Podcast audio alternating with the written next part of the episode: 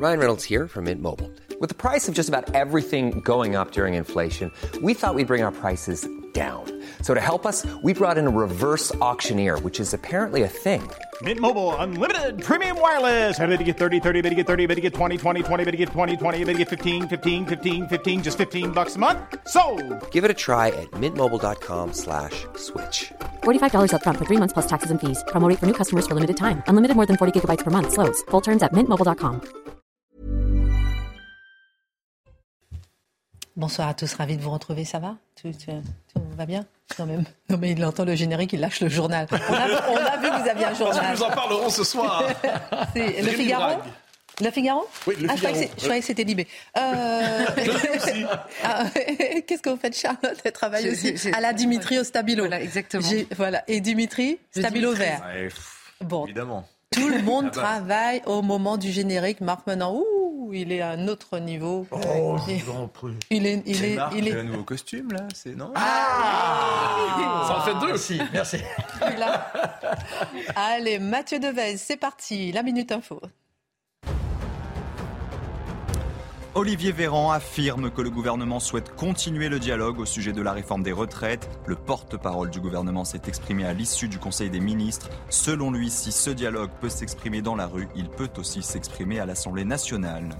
La grève reconduite chez Total Energy dans la plupart des raffineries, un mouvement bien sûr contre le projet de réforme des retraites. La CGT dénombrait notamment 100% de grévistes parmi les opérateurs des équipes du matin au dépôt de Flandre dans le Nord. Le président turc reconnaît des lacunes dans la réponse apportée au séisme qui a frappé son pays et la Syrie. Recep Tayyip Erdo- Erdogan s'est rendu dans l'une des provinces du sud les plus touchées. Le bilan s'aggrave en Turquie et en Syrie. Plus de 11 700 personnes sont mortes après un séisme de magnitude 7,8 lundi. C'est pas moi. Au sommaire ce soir, Volodymyr Zelensky est à Paris ce soir, une première depuis la guerre en Ukraine. Un dîner est prévu à l'Élysée. Le président ukrainien s'est auparavant rendu à Londres pour discuter avec le Premier ministre britannique. Il a été reçu par le roi Charles III et participera au sommet européen demain à Bruxelles, venu réclamer des armes à 12 jours du premier anniversaire de la guerre. Quelle est la stratégie du président ukrainien? Y aurait-il peut-être une accélération du processus d'adhésion à l'Union européenne? L'édito de Mathieu Bobcoté. 19,5 milliards d'euros, chiffre du bénéfice net record en 2022 de Total Energy, un résultat dû essentiellement à l'activité du gaz naturel liquéfié, devenu denrée importante à cause de la guerre en Ukraine. Est-ce profiter de la guerre pour s'enrichir? Total Energy, bénéfice net record.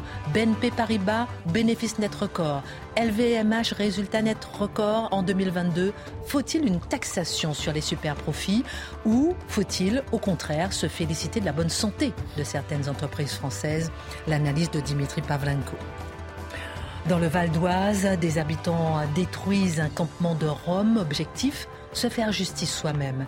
Dans le Maine-et-Loire, une jeune femme, Brenda, piège le voleur de son vélo pour le retrouver. Objectif se faire justice soi-même. À Amiens, un commerçant avait affiché le visage des voleurs de son magasin sur les réseaux sociaux. Objectif se faire justice soi-même. À Roanne, le père d'une fillette agressée sexuellement en pleine nuit avait décidé de rechercher l'agresseur. Objectif se faire justice soi-même. Pourtant, interdit par la loi, qu'est-ce qui pousse ses victimes à braver l'interdit?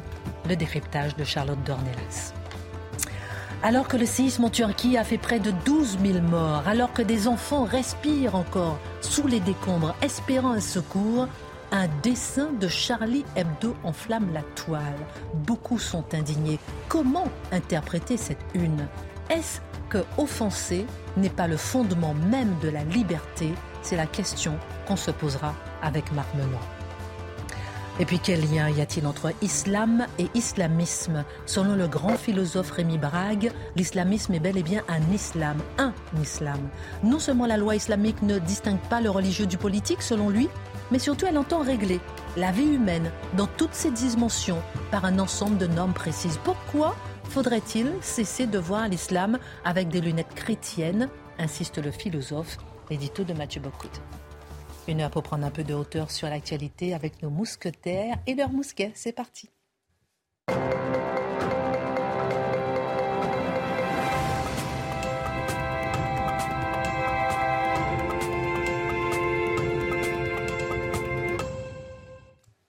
Comment allez-vous?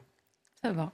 Ravi de retrouver notre cher Dimitri. On apprend à l'instant que la Russie promet une réponse si Londres envoie des avions à l'Ukraine. On va parler de, euh, de l'Ukraine, on va parler de tout ça. Le petit tour de table que l'on fera dans un instant sur l'actualité, c'est sur près d'un millier d'agriculteurs et leurs tracteurs qui sont dans les rues de Paris aujourd'hui. Le visage de la France invisible, le grand drame de la France invisible, ces oubliés de la France derrière la réforme des retraites. Certains souffrent, des agriculteurs, il y a beaucoup de suicides très régulièrement. On va s'arrêter un instant sur la vie des agriculteurs et qu'est-ce qui a déclenché cette mobilisation? On en parlera dans un instant. D'ailleurs, je disais, on commence avec vous. Volodymyr Zelensky a passé la journée à Londres, Mathieu Boccoté. Il sera euh, demain à Bruxelles et ce soir, il sera à Paris. Il est, euh, on pourrait parler de la tournée européenne du chef ukrainien. Alors nous allons nous poser une question simple, mon cher Mathieu.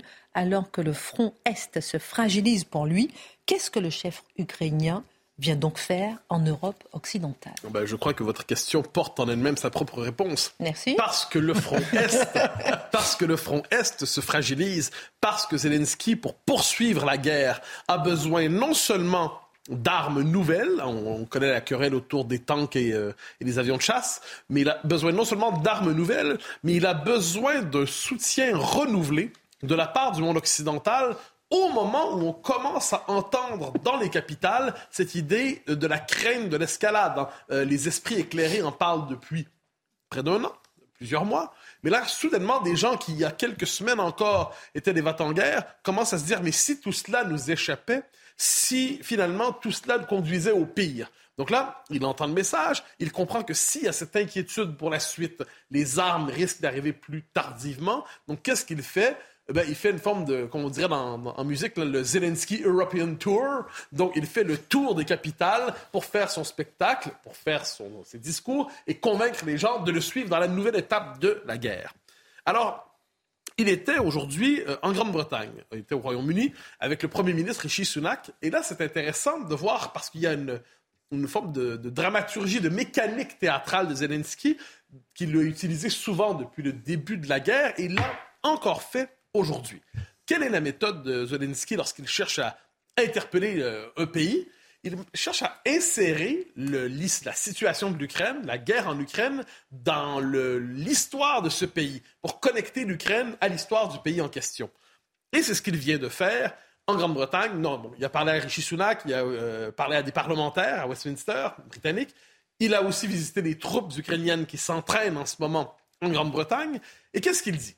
Il dit, premièrement, il fait un clin d'œil à Boris Johnson en disant il ne nous a jamais abandonnés. Et ça, donc, il le salue même s'il est déchu en ce moment. Autrement dit, vous serez sauvé à l'échelle de l'histoire, même si vous êtes déchu en ce moment, parce que vous avez su reconnaître notre cause, une cause juste. Premier élément. Deuxième élément, il s'identifie à Churchill on avait compris que c'était son modèle, et il le porte le modèle, jusqu'à la caricature. Qu'est-ce qui caractérise Churchill? C'est Churchill et son cigare. Qu'est-ce qui caractérise Zelensky? Zelensky et son t-shirt. Mais dans les deux cas, qu'est-ce que c'est? C'est la construction d'un personnage qui ne peut séduire, qui ne peut plaire que s'il est sur le mode, justement, du personnage en perpétuelle représentation. Surtout, surtout, il fait un clin d'œil. Euh, entre l'implicite et l'explicite, au rôle des avions au moment de la, bataille d'Angleterre, la Royal Air Force, la, RAF, donc le rôle dans la bataille d'Angleterre des, avions à l'époque, des avions de chasse de l'époque au moment de la Deuxième Guerre, il dit, regardez, les avions ont sauvé la Grande-Bretagne il y a de cela 80 ans environ, eh bien, ils pourraient sauver l'Ukraine aujourd'hui. Donc, l'histoire de la Grande-Bretagne, l'histoire de l'Ukraine s'emboîtent l'une l'autre. Je précise, soit dit en passant, que les, vous l'avez dit d'ailleurs, les Anglais ont dit, les Britanniques ont dit, vous allez peut-être des tanks, ils les promettent. Les tanks sont promis. La prochaine étape, ils disent, on, envisage de vous offrir des avions de chasse. Donc là, on est passé de non à peut-être. Ce à quoi les Russes répondent, si les avions de chasse arrivent, la réponse sera brutale. C'est un peu la réponse classique des Russes là-dedans. Autre chose qui est peut-être plus importante encore, quand je dis qu'ils s'approprient l'histoire chaque fois, il s'adresse aux, Britanniques. Et il s'adresse aussi, euh, à, travers ça, au, monde anglo-américain. Et ce qui est intéressant, c'est de voir comment les Anglo-Américains, comment ils se représentent lors du monde depuis la Deuxième Guerre mondiale. Ils se voient comme les défenseurs de la liberté. L'anglosphère, c'est le monde qui défend la liberté contre l'Europe corrompue, qui serait toujours tentée d'être lâche ou de verser dans la dictature.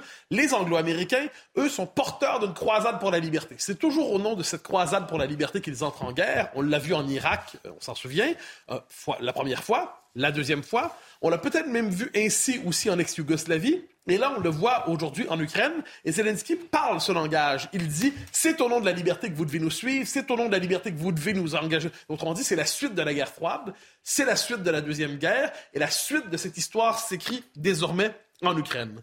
Et euh, autre formule qui est intéressante dans ce qu'il dit, il dit nous allons nous. Il fixe un objectif de guerre. Quelquefois, on se demandait quels sont les objectifs de guerre de Zelensky. Il en fixe un, je cite libérer les territoires ukrainiens temporairement occupés. Toute la question est de savoir, s'agit-il des territoires conquis depuis le début de la guerre ou s'agit-il aussi de la Crimée? Il y a une part d'ambiguïté là-dedans, mais on comprend que dans l'esprit de Zelensky, il y a aussi la Crimée. Et c'est sur cette question-là, effectivement, qu'il peut y avoir, tôt ou tard, une forme de rupture entre lui et ses alliés. On en parlait hier soir. Il n'y a pas d'objectif de paix par hasard? C'est une question comme ça, mais. tout le monde, c'était pas au cœur de la conversation aujourd'hui. Euh, nous serons toujours à vos côtés, vos amis indéfectibles. Nous devons soutenir l'Ukraine à long terme, a dit le Premier ministre britannique. Alors, on parlait de la France. Donc, il vient en France. il arrive à 20h. Il arrive à 20h. Il sera accueilli par le ministre de la Défense, Sébastien Lecornu. Ils vont dîner avec Olaf Scholz et Emmanuel Macron. Mais que peut-il espérer en France Alors, pas exactement la même chose que des, anglo, des anglo-saxons, des anglo-américains. Pour une raison simple, à je dirais qu'il est à la fois philosophique, vous me permettrez le mot, mais aussi euh, très, très, très politique. La première, évidemment, la France est dans le camp de, de l'Ukraine, de Zelensky, il n'y a pas de doute sur le positionnement. Mais l'opinion française et même la classe intellectuelle et politique française est beaucoup plus divisée qu'on le voit aux États-Unis, qu'on le voit en Grande-Bretagne. Une partie importante ici de l'opinion, et pas seulement les extrêmes, une partie importante de l'opinion n'est pas pro-russe, mais redoute justement l'engrenage, n'est pas emporté par la poésie de l'engrenage apocalyptique. Peut-être parce que les Français sont sur le continent et ils ont subi, ils savent ce que c'est la destruction de leur pays, les Français. Les, Américains, les Britanniques, c'est autre chose. Hein. Leur rapport à la Deuxième Guerre, à la Première Guerre, c'est pas la même chose. Donc, premièrement, il y a dans, euh, dans l'espace public une division. Emmanuel Macron lui-même, soit dit en passant, n'a pas joué le même rôle dans la guerre qu'un Boris Johnson. Il a toujours cherché, euh, Emmanuel Macron beaucoup de, critiques, il a toujours cherché un rôle d'équilibre. Donc, est-ce qu'il a réussi ou il a plutôt échoué, c'est autre chose. Mais il y avait toujours, il faut parler à Poutine, disait-il. Il faut éviter de l'humilier. Qu'est-ce qu'il y avait dans son esprit? Il y avait cette idée que l'Europe est un ordre qui doit conserver sa part d'équilibre. Et quand les Français voient la Russie, ils ne la voient pas avec les yeux des Anglo-Saxons. Et ça, il y a une longue histoire d'une relation franco-russe. Les anglo-saxons, globalement, voient la Russie, c'est le pays barbare arriéré qu'il faut mater une fois de temps en temps. Pour les Français, il y a une forme de fascination pour la Russie qui traverse l'histoire jusqu'à aujourd'hui et qui est présente dans une partie de l'intelligentsia fascination pour la Russie ne veut pas dire soumission à Poutine, mais on comprend que la Russie n'est pas réductible à sa caricature du moment. Et on comprend même que s'il faut faire la paix avec quelqu'un, c'est avec une Russie qui quittera pas, on la fera pas disparaître du territoire, même si on parvient à la vaincre par les armes. Donc, et là, ça nous marque une forme de contraste entre la vision anglo-américaine du monde et la vision française. Les Anglo-Américains, comme je le disais, c'est vraiment l'idée de l'extension généralisée du modèle américain à la grandeur du monde. La démocratie à l'américaine qui serait à la fin de l'histoire, puis tout le monde est appelé à s'y convertir. La France, on l'a vu en 2003, une conception plus riche, plus subtile, je crois, de l'ordre international, qui doit moins à la révolution qu'au vieux système diplomatique européen. En la France, elle est devenue révolutionnaire surtout, sauf en politique étrangère, parce que dans la politique étrangère, la France sait qu'il existe en ce monde une diversité de civilisations, une diversité de pays, une diversité d'États, une diversité de cultures, une diversité d'ethnies même, s'il faut le dire. Alors, sachant tout cela, sachant tout cela, elle a un principe d'équilibre. Il faut tenir compte de cette diversité-là, ce qui manque souvent comme subtilité aux anglo-saxons. Donc, il y aura probablement l'appui indéfectible de la France, dis-je, mais peut-être un principe de modération. Peut-être est-ce qu'Emmanuel Macron va rappeler, on n'est pas témoin de la conversation à venir, mais va-t-il rappeler quelques conseils de prudence qui sont plutôt absents chez les anglo-américains? Un dernier mot sur ça. Il ira demain à Bruxelles. Ah ben, ça, on peut s'attendre, là, c'est le retour du discours très conquérant, parce que quand on voit ben, avec Ursula von der Leyen, elle dit on mènera la guerre jusqu'au bout tant qu'il le faudra. Le souci de prudence qui peut alimenter la France est plutôt absent de la technocratie européiste. Je demanderai, Dimitri, peut-être un petit regard. Euh, je lui pose une dernière question sur ce sujet de Zelensky, euh, justement, euh, en Europe et notamment à Paris ce soir. Une première depuis la guerre en Ukraine. Dernière question, Mathieu Bocoté. L'image de Zelensky, est-ce qu'elle a évolué depuis un an en Occident? Et c'est essentiel de se poser cette question parce que tout le pouvoir de Zelensky est un pouvoir de manipulation des symboles. Il est ça allait pas de soi que l'opinion occidentale allait être emportée par cette guerre. Or, il est, au début, c'est un inconnu, c'est une forme entre l'inconnu et le farceur. Il devient de manière inattendue, il est propulsé par l'histoire dans un rôle, il en vient presque à se prendre pour Churchill, et plusieurs en viennent à l'ouest à le prendre même pour Churchill jusqu'à ce qu'on arrive à une nouvelle étape, qui est celle de l'étape du mais est-ce qu'il ne va pas trop loin? Est-ce qu'il ne risque pas de nous engager dans une guerre qui pourrait mettre le feu au monde dans son ensemble? C'est l'inquiétude dans les, dans les excès de Zelensky et c'est aussi l'inquiétude sur la prochaine étape, c'est-à-dire qu'est-ce qui arrive si l'affrontement est direct avec la Russie? Donc ça, on passe, on est passé de la fascination à l'inquiétude. Donc la question, je pense pas qu'il joue sa dernière chance aujourd'hui, mais la question qu'on peut se demander, donc homme, c'était un homme quelconque, c'est devenu un homme admiré, un homme qui inquiète. La prochaine étape, pourra-t-il devenir, se métamorphoser lui-même et devenir l'homme de la paix? Pour l'instant, on a de bonnes raisons d'en douter, mais c'est un personnage qui aura accompagné cette guerre et il y a une capacité de mobiliser l'opinion qu'on reconnaît chez peu de gens pour l'instant, qu'on l'apprécie ou non. Et je rappelle que le Royaume-Uni a fourni 2 milliards et demi euh, de dollars à l'Ukraine, la deuxième aide au monde après les États-Unis. C'est intéressant. Dimitri, j'aimerais avoir votre regard sur euh, euh, ce passage de Volodymyr Zelensky en France. C'est une première. Faut-il s'inquiéter bah, S'inquiéter. Si vous avez peur que les Russes se fâchent parce qu'on livre des armes à l'Ukraine, à chaque fois, il y a eu des menaces russes. On la voit à l'instant ce soir, on l'a dit, la Russie promet une réponse si Londres envoie des avions à l'Ukraine. Oui, mais enfin, ça n'a jamais été mis à exécution depuis le, depuis le, départ. Et puis c'est vrai qu'il y a une espèce d'engrenage, c'est-à-dire que si vous livrez des chars... Et en même temps, pardonnez-moi de vous interrompre, la Russie menace, menace, et finalement, elle avait envahi l'Ukraine. Elle menaçait, menaçait, et finalement, elle avait envahi l'Ukraine. Après, je que pense que les, les, les, lignes rouges sont repoussées parce qu'effectivement, si vous ne livrez pas d'armes à l'Ukraine, l'Ukraine s'effondre. Et il est hors de question, je pense, pour les Européens, pour les Occidentaux en général, de laisser la, Russie gagner. Après, il y aura des limites. C'est-à-dire que du point de vue américain, par exemple, la limite, ça va être l'état de ses propres stocks. Parce que l'obsession américaine, c'est pas du tout la Russie, c'est la Chine. Et si euh, il doit y avoir un conflit avec la Chine, les Américains veulent être sûrs d'avoir les stocks suffisants. Pour les Occidentaux, c'est un peu différent. Je pense que les Européens sont un peu froissés que Volodymyr Zelensky soit allé à Londres et même d'ailleurs à Washington avant d'aller à Bruxelles. Euh, bon, après, voilà, on va dans l'ordre de la générosité des, donateurs, hein, ça c'est évident. Après, quant au soutien qu'on apporte euh, à l'Ukraine, c'est évident que si vous donnez des chars, il faut les protéger par la voie des airs. Donc, quelque part, voilà. Alors, justement, à, propos de la voie des airs, est-ce que c'est pas la question du ciel, justement, avec les demandes d'avions? Est-ce que c'est pas devenu la question prioritaire aujourd'hui de cette guerre? Pardon, hein, je vous prends. Euh, bah on improvise un peu. Mais... On voit qu'il y a eu une bataille pour le contrôle du ciel et que les, les Ukrainiens se sont révélés finalement beaucoup plus performants parce qu'ils avaient de la défense antiaérienne performante et en notamment de la défense antiaérienne de technologie russe et de technologie occidentale. Ça a permis d'éviter euh, la prise du contrôle des airs euh, par les Russes. Mais si vous avez de l'artillerie au sol, si vous avez notamment des blindés, si vous ne les protégez pas par la voie des airs, vos blindés sont des proies faciles. Donc vous voyez, c'est ça le truc, c'est qu'il y a un espèce d'engrenage. L'arme, les armes appellent les armes, les armes au sol appellent les armes euh, aériennes, etc., etc. Et le mot paix a disparu. Mais le sujet, c'est que ça prouve cette guerre que la masse, la question de la masse qu'on pensait être évacuée de la guerre, que c'était la technologie qui l'emporterait, la qualité, non, la quantité. Et finalement, je pense que les Russes, au bout d'un moment, auront des armes extrêmement, de technologie extrêmement basse, des vieux chars des années 60, mais la masse, la masse fera la différence. C'est ce dont sont en train de se rendre compte les Ukrainiens, ils le savaient, mais les Occidentaux.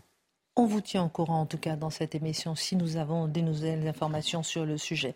Cela dit, Volodymyr Zelensky ne nous empêchera pas de voir ce qui se passe avec Total Energy, Dimitri, puisque le groupe a dévoilé euh, des scores euh, records, des résultats records, 20 milliards mm. et demi de dollars de bénéfices nets records historiques pour le groupe, et encore, et ça aurait été plus de 36 milliards sans les dépréciations liées à son retrait progressif de Russie. Mm. Mais que va faire Total de cette somme? Dimitri, faut-il des taxations sur les profits? Le débat monte au moment même des deux côtés de l'Atlantique. Bon, alors je préfère dire d'entrée, ne comptez pas sur moi pour vous dire que c'est indécent, que c'est scandaleux. J'ai entendu ça toute la journée, j'en ai la tête qui va exploser. non mais c'est ahurissant. Pas tous, hein. C'est ahurissant le Mais, discours tout le sur monde les n'a pas dit ça, entreprises. mais et quand en- ah bah, pas tout le monde, mais 99% quand même Mm. de ce que vous entendez dans les médias. C'est sur le service public notamment, mais c'est scandaleux. C'est une tribune anticapitaliste à laquelle j'ai assisté tout à l'heure en écoutant la radio publique. Bref. Mais vous avez raison, et ce débat sur est-ce qu'il faut prendre l'argent aux grandes compagnies pétrolières, vous l'avez en France sur les super profits depuis longtemps, hein, depuis le, le- le printemps l'année dernière. Et cette nuit, Joe Biden, discours sur l'état de l'Union, vous savez, c'est ce grand discours que le président fait tous les ans. Euh, il parle de taxer les milliardaires et les multinationales. Il parle des bénéfices scandaleux de Big Oil. Big Oil, c'est comme il y a Big Pharma, hein, les grandes entreprises de la pharmacie, bah, il y a Big Oil, les grandes entreprises de l'énergie et notamment du pétrole, bah, qui bouclent une année hors norme. Regardez les cinq majors, Shell, Chevron, ExxonMobil, BP, Total Energy, ces cinq-là, on dépasse les 180 milliards de dollars de bénéfices cumulés nets l'an dernier. Ils ont payé tous leurs impôts. Hein. C'est ce qu'on va redistribuer, soit que l'entreprise va garder ou distribuer à ses actionnaires.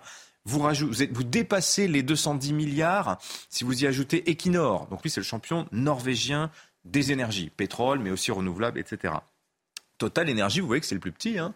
20 milliards et demi, c'est beaucoup, mais ça n'est pas tant que ça finalement. Juste ça- pour vous situer, 20 milliards et demi, c'est ce que gagne, c'est le bénéfice net d'Apple chaque trimestre. Hein, c'est pour vous dire à peu près, vous donner un peu une ordre des choses. C'est très gros, mais c'est pas si gros que ça. Voilà. J'ajoute que tous ces pétroliers aussi, euh, leur cours de bourse soit sont à leur plus haut historique et de très très loin, soit approchant, ce qui est le cas euh, de Total. Alors comment on explique ces résultats monstrueux? Bah, bah, tout, tout a profité aux pétroliers l'an dernier. C'était une super année 2022. Le vent dans le dos, la reprise post-Covid qui était déjà là en 2021, alors que le monde a consommé beaucoup de pétrole. Donc euh, évidemment, euh, vous avez beaucoup de demandes, ça fait monter les prix. Le dollar fort, le dollar fort, quand vous achetez en euros et que l'euro est fait par rapport au dollar, bah forcément, vous le payez cher. La guerre en Ukraine, alors là, évidemment, panique sur les marchés. Rappelez-vous, le baril, 140 dollars au mois de mars. Euh, D'ailleurs, globalement, le baril de Brent, c'est le baril de mer du Nord, c'est celui qu'on achète en, Europe. 102 dollars en moyenne sur les 365 jours de l'année. C'était 72 dollars sur la moyenne 2021, 30 dollars de plus pour vous situer. Hein. Et puis le gaz, c'est pétrolier, on dit toujours des pétroliers comme s'ils faisaient que du pétrole. Non, ce sont des énergéticiens généralistes. Et vous prenez Total, c'est le numéro 2 mondial du gaz naturel liquéfié, et ça représente plus de 12 des 20 milliards et demi de ses bénéfices l'an dernier. C'est vrai que quand le gaz euh, est fait x15 sur ses prix habituels à l'été dernier et que bah, Total fait du gaz naturel liquéfié, forcément, bah, ça rejaillit dans ses résultats.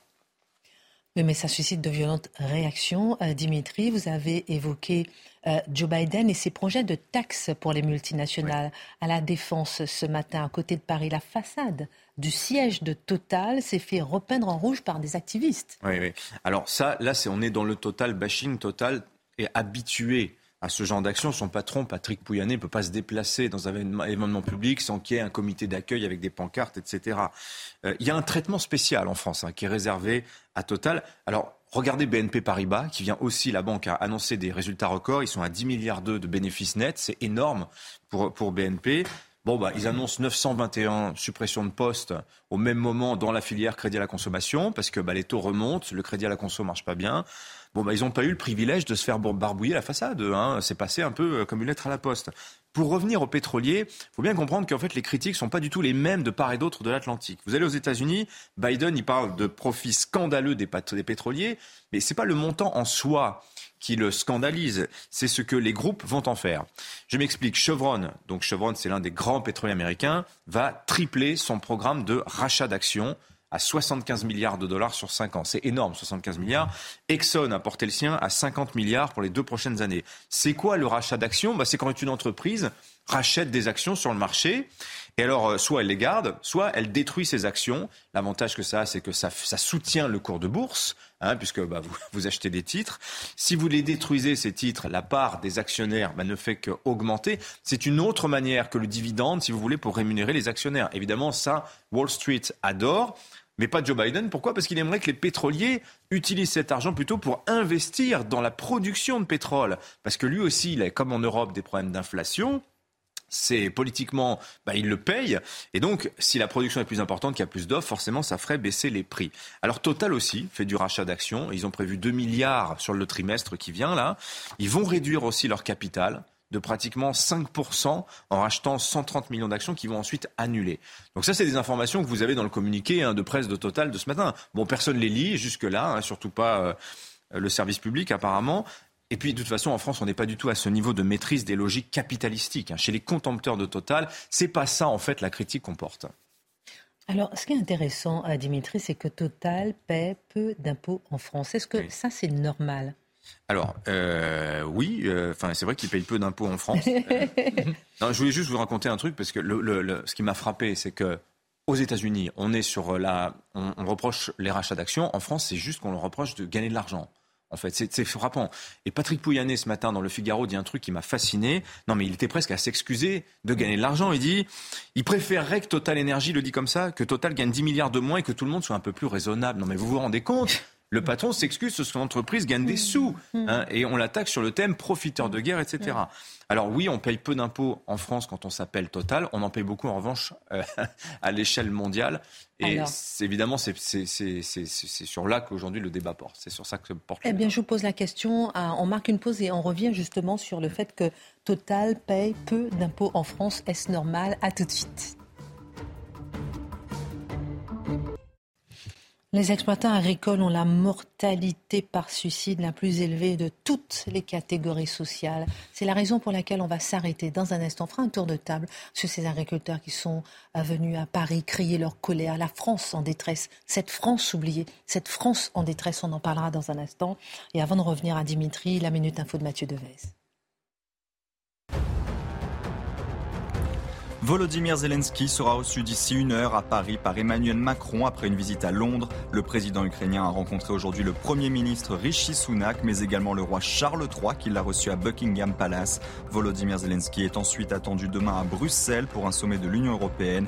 Il va demander aux dirigeants européens d'accélérer les livraisons d'armes à son pays. Après une agression violente dans une laverie à Évry-Courcouronne, deux frères de 15 et 16 ans ont été interpellés.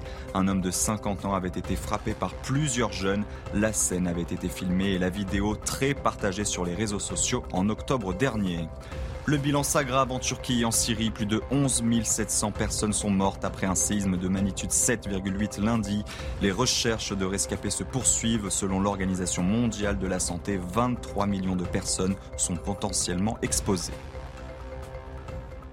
Dimitri, on parlait de ce record de bénéfices nets de Total et je vous posais la question suivante. Total paye peu d'impôts en France. Est-ce normal? Alors, bah oui, c'est normal. Oui, c'est normal, parce que l'activité de Total, Total, c'est un groupe le, basé en France, mais son activité n'est ailleurs. L'activité de Total, elle est dans les pays producteurs de, pétrole et, de gaz. Alors, c'était très drôle ce matin. Notamment en Afrique. Voilà, exactement. Les résultats du groupe sont publiés à 8h. 8h05, interview de Patrick Pouyanné, sur le site internet du journal Le Parisien. Question numéro 1.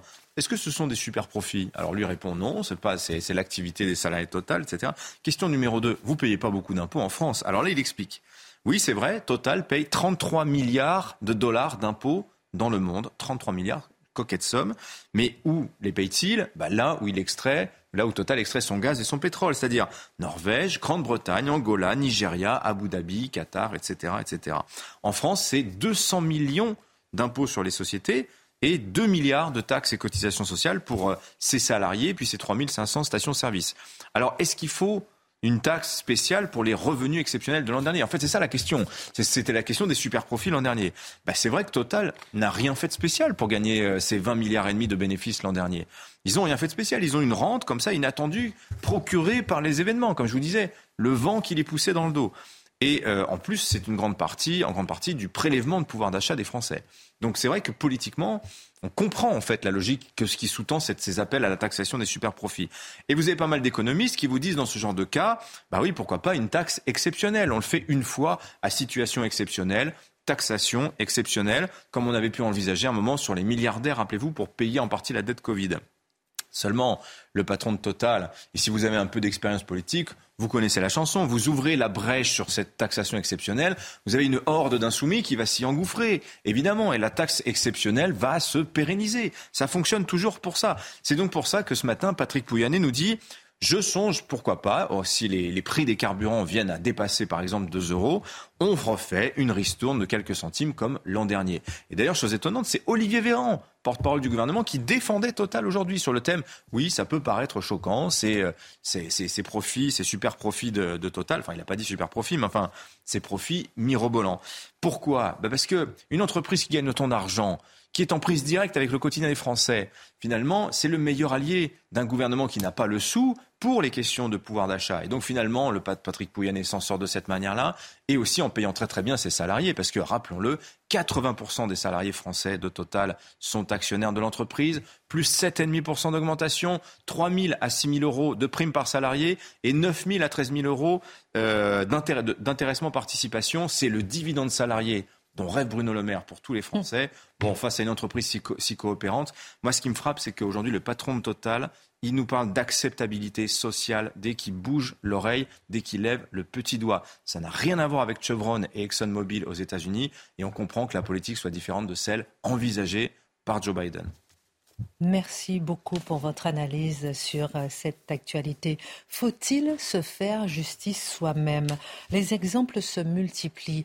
Le dernier en date, une petite ville du Val d'Oise qui fait parler d'elle depuis quelques jours en raison de l'évacuation par les habitants eux-mêmes euh, d'un camp de Rome présent dans le bois voisin.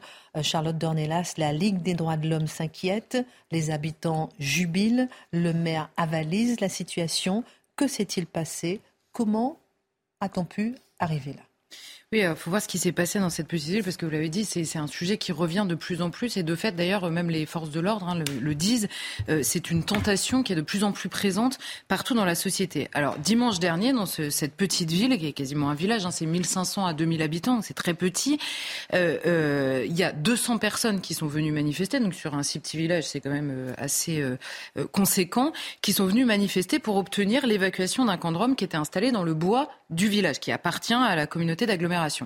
Alors ils sont entrés dans le bois, ils sont d'abord venus, ils ont scandé leur slogan euh, sur le chemin, ils sont arrivés au bois, il y avait une cinquantaine de gendarmes qui étaient présents, et il y en a qui ont commencé à rentrer dans le bois, si bien qu'ils étaient euh, assez agressifs dans leur slogan, etc., si bien que les gendarmes ont fait évacuer les familles de Roms qui étaient installées dans le bois, et ensuite les habitants sont rentrés, ils sont rentrés dans les, dans les cabanes, dans les, les abris de fortune qui avaient été construits, ils ont tout cassé, les gendarmes les ont finalement évacués du bois, enfin leur ont demandé de sortir, ce qu'ils ont fait, et une pelleteuse est arrivée pour raser intégralement le camp et creuser une tranchée pour éviter que euh, le camp ne se réinstalle. Le tout, et je, précise que le maire était présent, parce qu'il était non seulement présent, mais quasiment organisateur de la manifestation. Il l'a dit d'ailleurs, il assume absolument, c'est un maire sans étiquette, hein, et il a dit la stratégie, ce n'est pas de discuter, mais d'être acteur dans cette situation. Donc il était là, euh, euh, présent et, actif auprès des gens de la commune. Alors comment est-ce qu'on en est arrivé là? Fin octobre, une centaine d'habitants, il n'y a pas de recensement précis évidemment, mais une centaine de Roms se sont donc installés dans le bois de la commune. Et cette occupation est évidemment initialement illégale. Donc les Roms ont aménagé peu à peu des baraques de fortune, ont fait des feux la nuit, faisant intervenir les pompiers, ont installé euh, leurs familles. Et les habitants, eux, ont immédiatement réagi à la fois devant ce qu'ils voyaient et devant euh, aussi euh, la, la, peur de ce qui pouvait arriver. Donc, les habitants témoignent, ils disent on, on, allait plus se promener dans les bois avec nos enfants, ce qu'on faisait euh, tout le temps avant. Il y avait des feux le soir, des interventions euh, des pompiers, des rondes organisées par les habitants par peur des cambriolages. Euh, la gendarmerie, de son côté, a précisé qu'il n'y avait pas d'augmentation de, des chiffres de la délinquance. Donc voilà, il y avait à la fois euh, la, peur par rapport à ce qui peut arriver et, euh, euh, le, constat de l'occupation illégale de la forêt de ce village. Alors il y a eu une première manifestation, puis une deuxième avec deux fois plus de monde et l'évacuation de ce camp. Alors, il y avait une énorme tension sur place. Et sur le plan légal, et c'est ça qui est intéressant quand même, c'est que rien n'avançait. C'est-à-dire que vendredi dernier, juste avant cette manifestation, une audience avait lieu au tribunal administratif suite à un recours de la commune qui demandait l'évacuation du camp.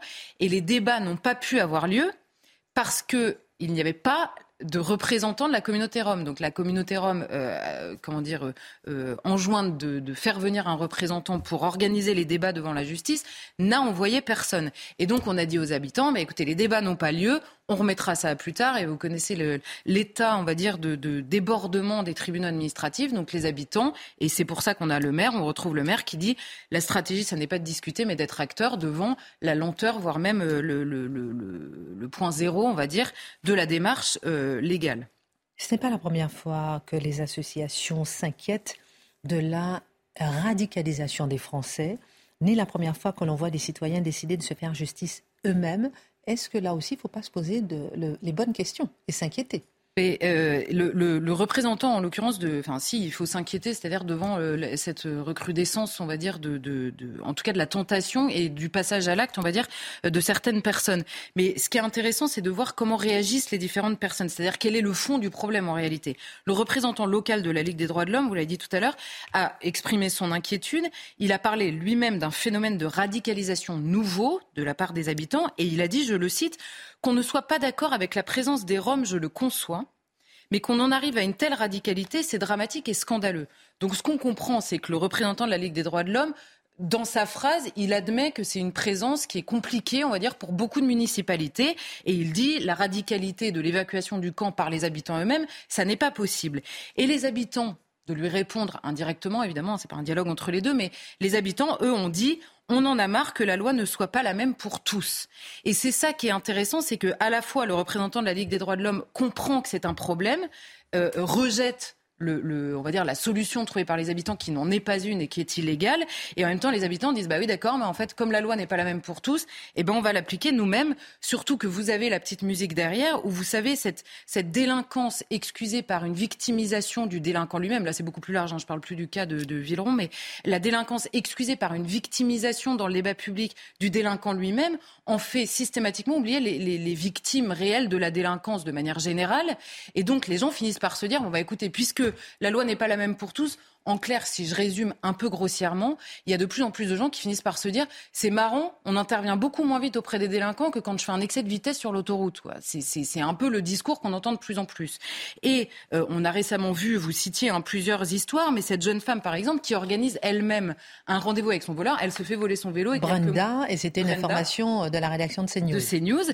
Et donc on voit, elle, elle, se filme elle-même avec une amie et euh, elle, elle se fait voler son vélo et elle retrouve son vélo sur une plateforme de vente euh, en ligne quelques mois plus tard. Donc elle organise un rendez-vous avec son voleur et euh, elle fait intervenir la police qui arrête le voleur. Et elle, elle dit, elle commente euh, cette organisation et elle dit il faut faire justice soi-même parce que si vous attendez la police, forcément pour un vélo, ils ne vont pas le retrouver, ils ont autre chose à faire. Et alors, d'histoire en histoire, on cerne deux problèmes en réalité. Un, le délaissement de la petite délinquance. C'est-à-dire que vous, quand vous faites voler votre vélo que vous venez d'acheter avec vos sous, alors que vous êtes à 15 euros près dans le mois, c'est compliqué dans votre vie. Mais simplement devant le débordement de la police et des tribunaux, eh ben, c'est anecdotique dans, dans la gestion de la délinquance. Donc il y a le délaissement de cette toute petite délinquance. Une certaine autocensure, en fait. Oui, c'est ça. De la part de la victime. Complètement. Et de l'autre côté, la complexité euh, ajoutée euh, du droit qui fait que bon bah devant le tribunal administratif, on se dit mais ils envoient pas de représentants, c'est eux qui décident de pas venir et on, ne fait pas les débats quand même, on prend pas la décision avec ou sans leur présence qui est illégale. Comment est-ce possible? Donc on comprend que d'exemple de, en exemple, c'est toujours ça qui revient. Résultat, les gens excédés devant ce constat-là s'organisent tout seuls et finalement l'idée c'est que ils refusent eux de vivre légalement en permanence et d'accepter de surcroît que d'autres rompent le pacte sans que la sanction soit immédiate et surtout automatique. Et il y a de plus en plus de gens qui refusent ça. En clair, euh, l'entourloupe, on va dire, est de plus en plus connu par les Français eux-mêmes qui subissent ça, c'est-à-dire quand je parle d'entourloupe, c'est-à-dire d'un côté on a un code pénal qui est extrêmement sévère. Vous savez, on vous dit toujours, vous encourez toujours 20 ans de prison, quel que soit le sujet, et à chaque fois qu'il y a un fait divers qui prend beaucoup de place médiatiquement, on augmente dans le code pénal. Donc on vous dit, on va encore durcir la loi. Et de l'autre côté, vous avez un code de procédure pénale qui lui détricote à chaque fois un peu plus la possibilité de l'application du code pénal lui-même. Et ça, les gens finissent par le comprendre au bout d'un moment, et ils se disent, mais si l'État ne remplit plus ses, fonctions auprès de nous, eh ben on va le faire à sa place. On va le faire à sa place pour se défendre. Alors c'est évidemment pas une solution, mais c'est ça qui se passe de plus en plus et ce qu'on comprend de, de, faits divers en faits divers. Justement, c'est ce qu'il faut rappeler, qu'il est absolument interdit de se faire justice soi-même. Oui, il est, il est d'abord. Mais c'est intéressant de voir comment les Français sont, ont l'air d'être conscients avant la loi. Mais oui, c'est ça en fait. Le gouvernement, l'État. Il faut rappeler qu'il est interdit de se faire justice soi-même et surtout qu'il n'est pas bon de se faire justice soi-même. Pourquoi? Et, et d'ailleurs, c'est ce qui, euh, moi, devrait être le plus présent dans la tête des hommes politiques, c'est qu'il est dramatique de se dire qu'à force d'impuissance quasiment organisée dans la gestion, dans le traitement de la délinquance, on risque de voir, et on voit déjà, des citoyens honnêtes se transformer en foule lyncheuse, là en l'occurrence c'est ce qu'on a, des pères de famille sans histoire se transformer en meurtriers, des mères de famille ou des jeunes femmes se transformer en justicières. C'est dramatique à la fois pour la société parce que ça n'est pas une bonne solution, ça n'est pas un bon remède à une justice défaillante, hein, la vengeance ou le fait de se faire justice soi-même, et c'est dramatique pour les victimes initiales de la délinquance qui deviennent elles-mêmes finalement, qui posent des actes qui ne sont pas, euh, enfin qui ne sont pas possibles d'accepter. Donc ça c'est la première chose. Et la réaction à chaque fois qu'il se passe ce genre de choses, la réaction est toujours la même. Il ne faut pas se faire justice soi-même. Mais je pense que le discours, c'est vrai, mais le discours est incomplet. Il mériterait d'être plus complet. Deux points très rapides. Un, tout le monde saisit le sens de la phrase il ne faut pas se faire justice soi-même. Il est interdit de sanctionner soi-même une personne sauf en cas de légitime défense. C'est ça, dans l'ordre pénal, c'est ça. Et qu'est-ce que vous voyez et qui devrait vraiment inquiéter nos hommes politiques? De plus en plus dans le discours de la vengeance ou de le fait de se faire justice soi-même, les gens adoptent le discours de la légitime défense. C'est-à-dire la légitime défense, elle est acceptée pourquoi? Parce que c'est immédiat et que donc on considère que la police ou la justice ne peut pas intervenir avant que vous soyez protégé. Et de plus en plus, les gens vous disent, mais on attend, on attend, on attend, et au bout d'un moment, ils ont l'impression eux-mêmes de se mettre en état de légitime défense parce que personne n'intervient à leur place pour les protéger. Et la deuxième chose, il faut revoir ce qu'est la définition de la justice. Alors j'ai pris mon Larousse hein, à l'ancienne. Alors un principe moral qui exige le respect du droit et de l'équité. Deuxième définition, bon, il y en a plusieurs, mais droit de dire ce qui est légalement juste ou injuste, condamnable ou non, ce qui est le droit. Alors dans les faits, les habitants qui réagissent en effet se font justice eux-mêmes, mais avant eux, ce sont les délinquants qui se font justice eux-mêmes. Ce sont les délinquants qui décident ce qui est condamnable ou non, qui décident ce qui est légalement juste ou injuste dans leur ordre des choses, dans leur, dans leur manière de se comporter dans la société. Quand on voit euh, le dealer qui occupe l'immeuble, le trafiquant qui terrorise tout le monde, le militant qui brûle des outils agricoles parce qu'il a décidé qu'il fallait pas couper des arbres ou, euh, ou aller euh, gérer son champ, le rhum qui s'installe de manière illégale dans la forêt, tous ont en commun de se donner le droit de définir leurs propres droits sans la loi. Donc, à chaque fois qu'on dit il faut pas se faire justice soi-même, c'est bien de le rappeler, c'est nécessaire de le rappeler, mais il ne faudrait pas se contenter de courir après les conséquences en fermant les yeux sur les causes. Merci beaucoup Charlotte pour cette analyse. Euh, on rappelle que l'actualité de ce soir, c'est Volodymyr Zelensky qui arrive à Paris à 20h. Il exprimé dans le Figaro qui paraîtra demain et il dit on en parlait tout à l'heure, hein, c'est pour ça que je regarde. La Russie est objectivement en train de perdre la guerre. Si Poutine gagne cette guerre, il recommencera la même chose ailleurs. Zelensky au Figaro. On parlera des agriculteurs dans un instant, mais pour l'instant, on va s'arrêter sur quelque chose qui fait beaucoup parler et qui choque. Regardez la une de Charlie Hebdo. J'ai pris une petite réaction euh, sur les réseaux sociaux. Une Turque qui dit même les Turcs avaient été Charlie Hebdo pour partager votre douleur et aujourd'hui vous osez vous moquer de la souffrance d'un peuple en entier. Il faut vraiment avoir du culot pour faire ça alors qu'il y a encore des bébés qui attendent du secours sous les décombres. Marc Menant, peut-on encore être Charlie? Marc Menant, doit-on encore être Charlie? Marc Menant, tous étaient pourtant Charlie il y a une époque. Mais plus que jamais, il faut être Charlie c'est pas au premier degré qu'on interprète une caricature. Une caricature, c'est pour nous obliger à réfléchir. C'est pas choquer pour choquer, c'est pas de dire allez mon gars, ça va te blesser, eh bien moi ça me réjouit de te faire du mal moralement, c'est pas ça. Qu'est-ce qui se cache derrière cette une Ça vous choque pas? Ça vous fait non, mais attendez, mais c'est ce que je vous dis. Qu'est-ce qui se cache Je dois vous relancer quand même? Oui, bien sûr. Parce que je sais que vous êtes tout de suite dans, votre défense de la liberté d'expression, mais il n'y a, a, aucune émotion. On n'a pas le droit d'avoir une émotion. C'est pas ça, il ne faut pas que l'émotion devienne un carcan. L'émotion, c'est Est-ce qu'il faut l'étouffer, l'émotion? Mais surtout pas, il n'est pas question d'étouffer l'émotion. Là, on n'étouffe pas l'émotion. On est en train, à travers cette une, de dire quoi? De dire voilà, nous sommes tous attristés par ce drame épouvantable. Vous croyez que le gars qui dessine ça, il en a rien à faire de savoir qu'il y a des gamins qui sont en train de mourir dans des décombres? Bien sûr que ça le touche, mais il lutte contre ça. Il dit dans le même temps, il y a Zelensky, il y a tout un contexte international qui petit à petit, nous grignote et nous pousse à la guerre. Et ça aboutira à quoi la guerre? Ça ne sera pas 11 000 morts, ce seront des centaines de milliers de morts. Donc, vous voyez, il y a quelque chose qui vous tombe dessus, qui est presque l'élément de hasard contre lequel on ne peut rien, qui nous épouvante, mais nous, on va organiser cette épouvante. Et ça, eh bien, on ne dit rien. Et à travers cette une, c'est nous obliger à nous questionner sur ce quotidien que l'on finit par oublier. C'est ça le principe de la caricature. L'émotion pour l'émotion finit par nous enfermer. Si, je, me laisse aller, oui. Si je, vous ai bien compris, donc l'émotion euh, par rapport au séisme, il faudrait la mettre en comparaison avec l'émotion par rapport à la guerre. Non, c'est oublier l'émotion. une que, une que l'on subit et une que l'on provoque c'est oublier l'émotion. L'émotion, tous, quand on est confronté à des réalités, vient nous briser. Mais en revanche, provoquer pour dire à travers cette image telle que le drame est imposé aux hommes et regarder ce que les hommes sont en train de créer, ça sera encore pire. Alors, essayons, là, lorsque nous sommes maîtres du jeu, essayons d'éviter cette abomination, cette barbarie, il faut reprendre les unes de ce qui était avant la guerre de 14. Les pacifistes, on les traitait de tous les noms. Et quand on voit le résultat quatre ans plus tard, c'est quoi?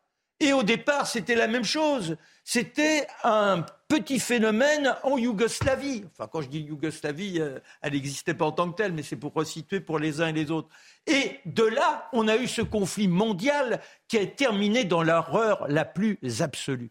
La caricature est indispensable quand on est un peuple libre, quand on veut véritablement éviter de tomber dans une sorte d'infantilisme qui nous guette tous. Parce que cet infantilisme, oui, on a un petit confort, on croit penser, on ne pense plus, on s'enferme, on est là tranquillement installé et on oublie toutes les horreurs telles qu'on peut les fabriquer. Il faut être dérangé, constamment dérangé. Il faut s'auto-déranger. Sait-on encore penser face à ce dessin? Sait-on encore? Eh bien justement, c'est pour ça qu'il est là. N'oublions pas Pierre Desproges. Pierre Desproges avait un cancer. Quand on dit cancer, alors aussitôt, si moi qui aujourd'hui n'ai pas le cancer, je me mets à plaisanter sur ce sujet douloureux étant donné le nombre de personnes concernées, on va dire mais quel est ce pourri? Il sait pas ce que c'est. Et pourtant dans ma famille j'ai été concerné.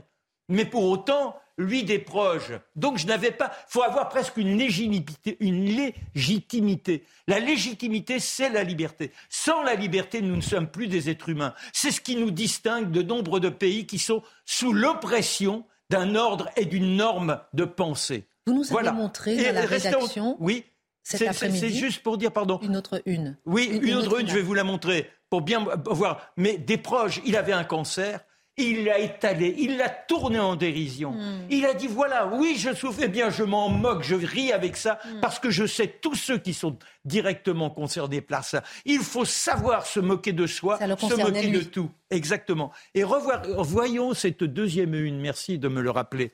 Voilà. C'est horrible. en 2007. Laissez-nous laissez regarder, vous allez trop vite pour nous. Cyclone au Bangladesh, on a tout perdu. Incroyable. Mais c'est pas grave, on n'avait rien. Pardon? Et c'est pas grave, on n'avait rien. Mais ça veut dire quoi? C'est pas on est en train de se foutre de ces pauvres galériens du monde, c'est au contraire.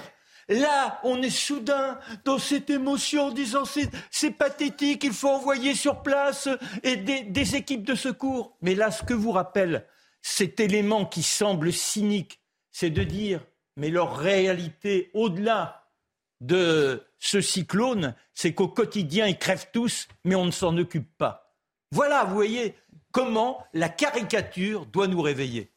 J'ai envie de vous entendre, euh, c'était pas prévu, mais juste vous entendre sur cette euh, une euh, de Charlie Hebdo. Si on peut la remontrer, Mathieu Bocoté. Ben, moi, j'ai une défense de principe de la liberté de caricature, une défense de principe de la liberté d'expression. Donc vous restez tous dans l'idéologie, ah je, vous taquine un peu, mais, vous restez tous dans l'idéologie de la liberté d'expression. philosophie en fait. C'est-à-dire, euh, de ce point de vue, je suis très très très nord-américain. Je crois de liberté d'expression absolument maximale. Ce qui devrait être interdit globalement, c'est euh, les, la, la, la, diffamation. Non, non même pas, c'est compliqué. La diffamation. la loi. La, loi. la diffamation et euh, l'appel à la violence. Moi, une fois qu'on a enlevé ça, ou le, mensonge sur l'un l'autre. Mais pour l'essentiel, moi, je trouve le, le, très, cadre de la loi, c'est ça. Je pense, de ce point de vue, les Européens euh, et là je le dirais avec euh, la, non-arrogance du dollar américain, les Européens ont à apprendre des Américains en matière de liberté d'expression sur le plan légal. Sauf qu'au départ, nous l'avions initié. Et vous l'avez perdu. oui, on est en train de la perdre, c'est vrai. C'est la victimisation qui l'emporte. Aujourd'hui, il ne faut surtout pas déroger, il ne faut surtout pas faire mal. Faire mal, c'est appeler à cet euh, élan de l'intelligence et donc de la liberté. Mais c'est vrai, Marc a raison, ça souligne, c'est vrai que là aujourd'hui, comme euh, c'était le livre de Caroline Fourès qui parlait de la génération offensée, vous pouvez plus, euh, dès lors que vous offensez quelqu'un, le dire, l'écrire, et Charlie Hebdo en ça est un, un petit peu anachronique. Alors c'est vrai que si c'était un dessinateur turc qui l'avait fait ce dessin, il serait reçu à l'époque comme euh, les blagues de, de Desproges sur son propre cancer. Imaginons Pierre Desproges moquer le cancer du président de la République pas sûr que ça, ça, aurait été aussi bien pris. Mais euh, après, sur le principe, moi, je suis aussi d'accord avec mes camarades. C'est vrai que la, la, défense de la liberté d'expression, c'est nécessaire. Après, ça vient de Charlie qui, se sent obligé, je pense aussi, sans son rôle dans l'histoire, hein, qui le dépasse quelque part, euh, le pousse à ce genre d'ex... Ils savent que ça a été vu 40 millions de fois sur Twitter. Hein. Exactement. 40 millions de fois. Et la liste des commentaires, c'est dégoûtant, vous êtes des salauds, etc. etc. Il n'y a, pas quelqu'un, il a pas une voix pour les défendre. Hein. Bah, nous sommes cette voie-là. Et, Charlotte, votre regard, par exemple, on se met euh, à la place euh, des Turcs qui voient ça, qui regardent ça, qui critiquent justement cette une. On a bien entendu. Quel est votre regard, Charlotte? Non, non, mais en fait, je, suis d'accord sur le principe, et c'est pour ça qu'il faut que, il, enfin, il faut laisser ce droit-là, et il faut rappeler en même temps, et comme ça on réconcilie tout le monde, que le droit inhérent aussi à la caricature, c'est qu'on a le droit de détester ça. Oui. Voilà. Tout à fait. Vous êtes ravissante ce soir, vraiment. Ah, c'est gentil. Ah, vraiment. De, très beaux cheveux, euh, j'ose le dire, puisque si c'est un garçon, on ne peut pas le dire. on ne peut pas vous faire de compliments, donc je fais à, pour tout le monde. Ça nous fait une petite transition sur euh, l'agriculture. Juste un mot quand même, on va faire un tour de table sur ces agriculteurs. Ce qui est choquant, c'est que ce millier d'agriculteurs euh, qui sont venus à Paris, plus d'un millier sur 600 tracteurs, qui ont klaxonné avec leur petit drapeau, venus crier contre la décision du gouvernement du 23 janvier de renoncer à autoriser des insecticides pour la culture de la betterave sucrière. Ce qui est intéressant, c'est que nous sommes à deux semaines du salon de l'agriculture. Ce qui est intéressant, je mets entre guillemets, c'est qu'un agriculteur sur deux se suicide tous les jours en France. Question, est-ce que c'est pas cette France-là qu'il faut défendre aujourd'hui? Est-ce que c'est pas cette France qui est en détresse? On est en train de regarder l'Assemblée nationale, on regarde justement la grande mobilisation dans la rue. Et cette mobilisation, ceux qui nous donnent à manger, où en sommes-nous aujourd'hui? On l'était on les regarde, on ne fait rien, on ne dit rien? Bah, vous savez, on a, parlé souvent ici que la part de France dans nos assiettes, elle ne fait que décroître. Et euh, les agriculteurs euh, souffrent énormément. Là, aujourd'hui, le combat du jour, c'est les néonicotinoïdes. Pendant deux ans, on a prolongé l'interdiction euh, votée par l'Union européenne. La France s'est battue pour ses agriculteurs. Elle peut plus, là, elle ne peut plus. Donc, ils sont victimes, là, évidemment, d'une écologie punitive. C'est ça, en fait, aujourd'hui, qu'ils sont venus dire. Alors, ils ont mis un peu le bazar, ils ont créé un quelques bouchons dans Paris. C'est vrai qu'on les a pas beaucoup vus, ça n'a pas dérangé grand monde, en fait. Et c'est ça qui est absolument. Et c'est pour euh, ça qu'on en parle, Marc Menant. Oui, mais la France en détresse. Il y a aussi une guerre à bas bruit dans les campagnes, il faut bien le dire. Pardonnez-moi, Marc, je, vous ai coupé la parole, mais euh, je disais des lettres de menaces que reçoivent des agriculteurs aujourd'hui parce qu'ils emploient des pesticides. Et c'est vrai que c'est une guerre qui n'est pas tranchée, ce sont des conflits qui se voient peu mais qui pourrissent la vie euh, dans les campagnes, ça. Mais ils en meurent en plus, parce que malheureusement, ces produits chimiques sont extrêmement toxiques. Aujourd'hui, la multiplication des cancers chez les paysans. Il y a eu aussi l'étendue des terres. On a perdu les petites exploitations qui permettaient à des familles d'être en, autonomie. Mais Je crois qu'il faudrait qu'il y ait un véritable. Mais la ne la faites pas, elle viendra d'ailleurs. Elle viendra d'ailleurs. Mais, ils vont crever ces gens-là. Économiquement, ils vont Le problème, il faudra un jour aussi. Est-ce qu'on doit continuer à manger du sucre comme on mange du sucre? Si par des, des raisons d'hygiène et de santé publique, il faut manger moins de sucre, on aura moins besoin de betteraves. Donc il y, a, toute une logique à avoir. Il faut prendre en considération ces paysans, essayer de comprendre ce qu'ils vivent au quotidien, mais remettre en cause le, euh, ce qui a été initié depuis les années 60. Charlotte vous mettra peut-être d'accord en 10 secondes. Non, non, mais simplement, euh, quand on les écoute, en fait, ils dénoncent de manière générale les normes qui pèsent sur leur métier et qui sont changeantes. Vous savez, ce fameux principe d'injonction contradictoire, on vous oblige à faire quelque chose, vous mettez en place votre culture, ce qui prend 7 ans, et tout à coup, on vous dit finalement ça, ça va être interdit. C'est impossible de s'en sortir, quand bien même, en effet, il y a des réflexions à avoir sur les produits euh, utilisés. On ne va pas refermer cette émission sans parler de ce Cet, article qu'on a lu dans le Figaro de Rémi Brague, euh, qui était très intéressant, quel lien y a-t-il entre islam et l'islamisme? Réponse. Alors, Rémi Brague, c'est une question qui a traversé la présidentielle, c'est une question qui traverse notre temps. Y a-t-il un lien entre islam et islamisme? Si on se fie aux, hommes politiques théologiens, hein, ils se prennent tous pour des théologiens, dès qu'il y a un attentat, ils nous disent non, il n'y a aucun lien entre l'islam et l'islamisme. L'islamisme, c'est même le contraire de l'islam. Il n'y a aucun lien. C'est circulé, il n'y a rien à voir. c'est le discours officiel. Rémi Braque, grand intellectuel, grand philosophe, euh, grand historien de la pensée aussi, se penche sur cette question en philosophe de manière dépassionnée. Et donc, dans un entretien du Figaro qui fait référence à un livre qui va sortir très bientôt, il nous dit, et là je vais citer deux, trois extraits qui sont intéressants. Dites-nous. Il dit, euh, le, voilà, l'islamisme n'est pas l'islam, tout l'islam. Donc il n'y a pas de confusion entre les deux. Mais le français a la chance d'avoir deux articles définis et indéfinis. Je dis donc en revanche que l'islamisme est bel et bien un islam et un islam que je n'ai aucune raison de rejeter au dehors. Alors c'est intéressant la distinction qu'il nous fait. L'islamisme, ce n'est pas tout l'islam. Donc prétendre que, nous disait le philosophe, que l'islam, islam, égale islamisme, c'est faux. Mais nous dire qu'il n'y a pas de lien entre les deux, c'est tout aussi faux. Et il ajoute d'ailleurs que pour ceux qui sont, pour les islamistes, eux-mêmes se voient comme des musulmans particulièrement ardents et considèrent que ceux qui ne sont pas avec eux sont quelquefois des musulmans un peu fades. Donc il nous rappelle cette chose première, c'est qu'on a beau expliquer de loin qu'est-ce que le vrai islam ou non, lui se penche sur la question et dit il y a un lien, il ne faut pas l'oublier. Il ajoute, c'est important, L'islam n'est pas une version, un peu exotique du christianisme. On est dans une toute autre religion qui engage l'ensemble de l'ordre social, qui peut façonner toute l'existence et qui n'accepte pas la distinction du spirituel et du temporel. Et dernier point, qui vaut la peine de dire aussi, il critique sévèrement le concept d'islamophobie. Hein, ce concept qui circule beaucoup. Dans ce concept, il vise à pathologiser, à psychiatriser la critique d'une religion qui est l'islam. Si je critique le catholicisme, suis-je cathophobe Non. Si je critique l'islamisme ou l'islam, suis-je islamophobe? Non. Une fois cela dit, l'islamisme pose un problème politique en Europe. Alors comment contenir l'islamisation, je cite, de la France Alors, sur cette question, Rémi Brague a cette sagesse de dire je suis un savant, je ne suis pas un politique. Je ne prétends pas y répondre. C'est pour ça qu'il nous intéresse. Mais nous allons néanmoins chercher à y répondre en, nous inspirant de lui sans pour autant prétendre appliquer ses thèses. Je dirais que la question, elle n'est pas théologique, elle est démographique et politique. C'est-à-dire, moi, je n'ai pas prétention à nous dire qu'est-ce que le véritable islam ou non. Je me fie justement aux grands historiens, aux grands philosophes. La question de l'islam, il y a trois réponses à faire en un sens. La première, c'est la réponse des multiculturalistes capitulaires, qui, devant la présence de l'islam en Europe et d'un islam de plus en plus conquérant, disent c'est formidable, c'est une chance pour la France, une chance pour l'Europe. Heureusement qu'ils sont là. Nous sommes d'autant plus riches que l'islam s'installe d'autant plus chez nous. C'est la réponse du multiculturalisme un peu étrange qui dit qu'il n'y a pas d'islamisation, il n'y a que métissage et joie. La deuxième réponse, qui est la réponse des, on pourrait dire, du camp de la laïcité ardente, qui dit justement c'est la laïcité puis qui peut contenir l'islamisme.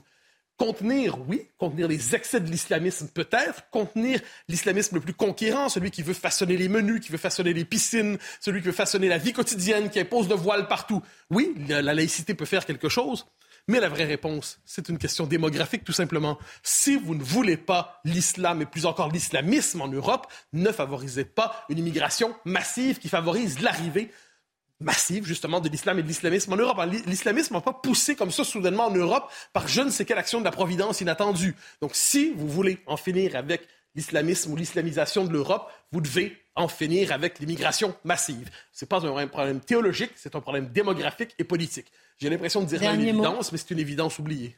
Merci euh, beaucoup, euh, mon cher Mathieu.